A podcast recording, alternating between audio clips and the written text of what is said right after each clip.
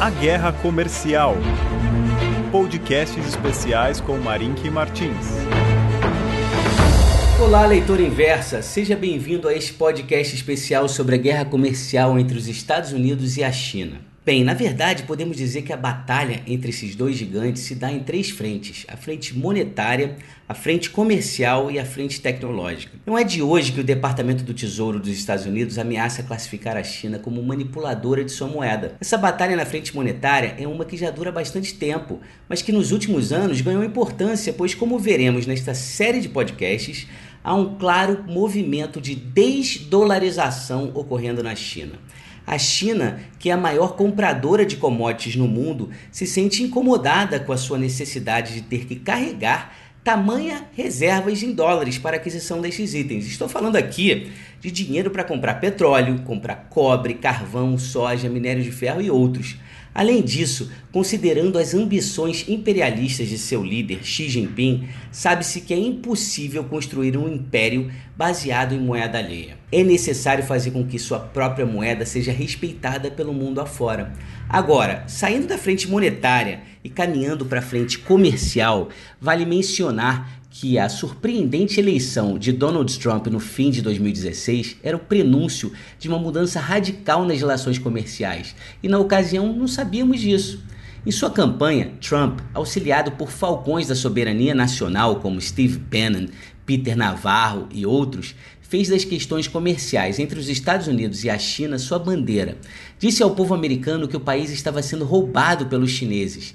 O imenso déficit comercial com a China passou a ser um importante argumento de guerra. Desconsiderando aqui o fato de que boa parte dos dólares que são enviados à China acabam retornando aos Estados Unidos via compras de títulos do Tesouro Americano. Observe, isso é muito importante aqui, que em média 25% do volume de dólares enviado ao exterior via importações voltam aos Estados Unidos. Essa é a beleza de ser o detentor da moeda de reserva de valor global, de ser o emissor do dólar. Quem não quer ser o emissor das reservas? A China com certeza quer. A Alemanha, o Japão, a Inglaterra e até o Brasil adorariam, mas esta prerrogativa até o momento é um direito exclusivo dos americanos. Bem, eles trabalharam de forma estratégica para conquistar tal posição.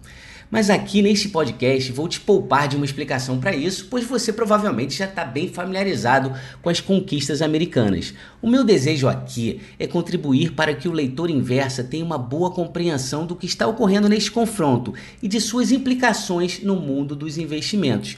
Quero te auxiliar a navegar de forma segura em meio a uma guerra que vem se intensificando a cada dia e que poderá afetar diretamente o seu bolso. Se em algum momento nesta jornada parecer que estou defendendo a China, sabe que isso não é verdade. Eu, na verdade, me considero meio americano. Fiz faculdade e mestrado em Jacksonville, no norte da Flórida. Trabalhei nos Estados Unidos por alguns anos, de forma que tenho um profundo respeito pelo país. Mas o fato é que nos últimos cinco anos desenvolvi uma aproximação com estrategistas globais com sede na China que me permitem transmitir a você um conhecimento diferenciado. Vamos ao que realmente importa neste momento. A batalha que estava sendo restrita à frente monetária passou a ser comercial. Trump se autoproclamou Mr. Tariff Man o homem tributo, e impôs tarifas de 25% sobre um pouco menos da metade das importações de produtos oriundos da China. Trump se vangloria afirmando que as tarifas são uma bênção para os Estados Unidos, gerando bilhões de dólares. A China retaliou na mesma moeda e impôs tarifas proporcionais em produtos importados dos Estados Unidos. E aí a guerra que estava na frente monetária e comercial passou a caminhar para a frente tecnológica que alguns afirmam ser a verdadeira razão do embate entre as duas nações.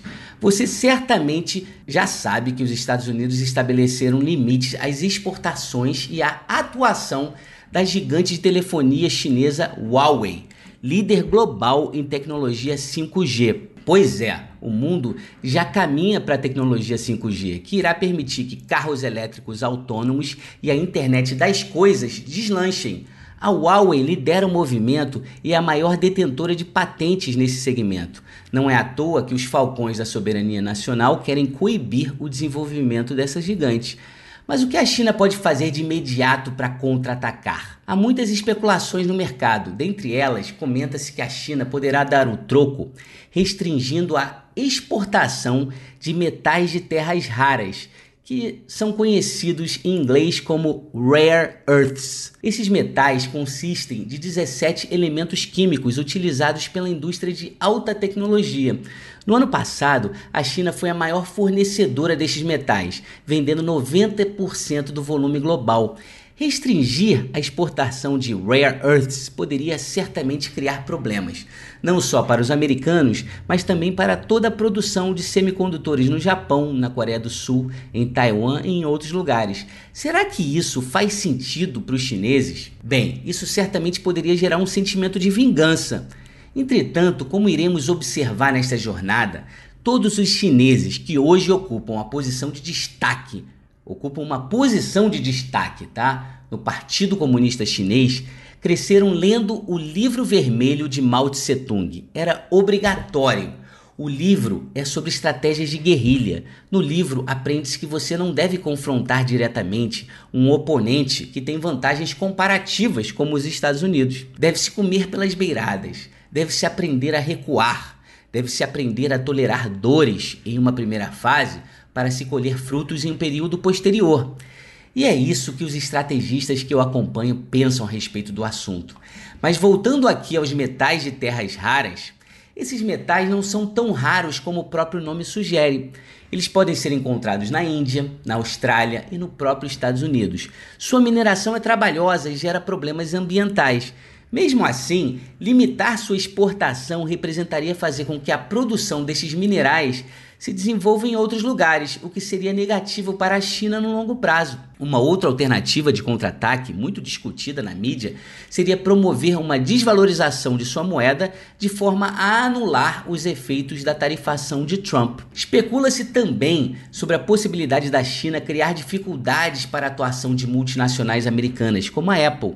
Ontem mesmo ouvimos que há um trabalho sendo feito e a FedEx, a Federal Express, caiu aí como a primeira empresa americana na lista, numa lista negra dos chineses. Tudo isso eu vou discutir nos próximos episódios.